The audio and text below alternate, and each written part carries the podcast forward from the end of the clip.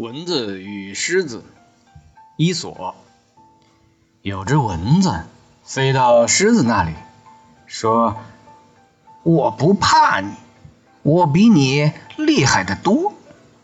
我们不妨来比试比试。”说着，蚊子吹着喇叭，猛冲上去，专咬狮子鼻子周围没毛的地方。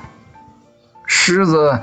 气得把自己的脸都给抓破了，他只好要求停战。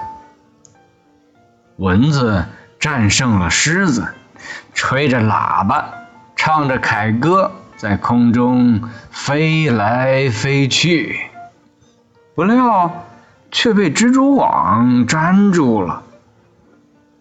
蚊子悲叹道：“。”我已战胜了最强大的狮子，却被这小小的蜘蛛所消灭啊！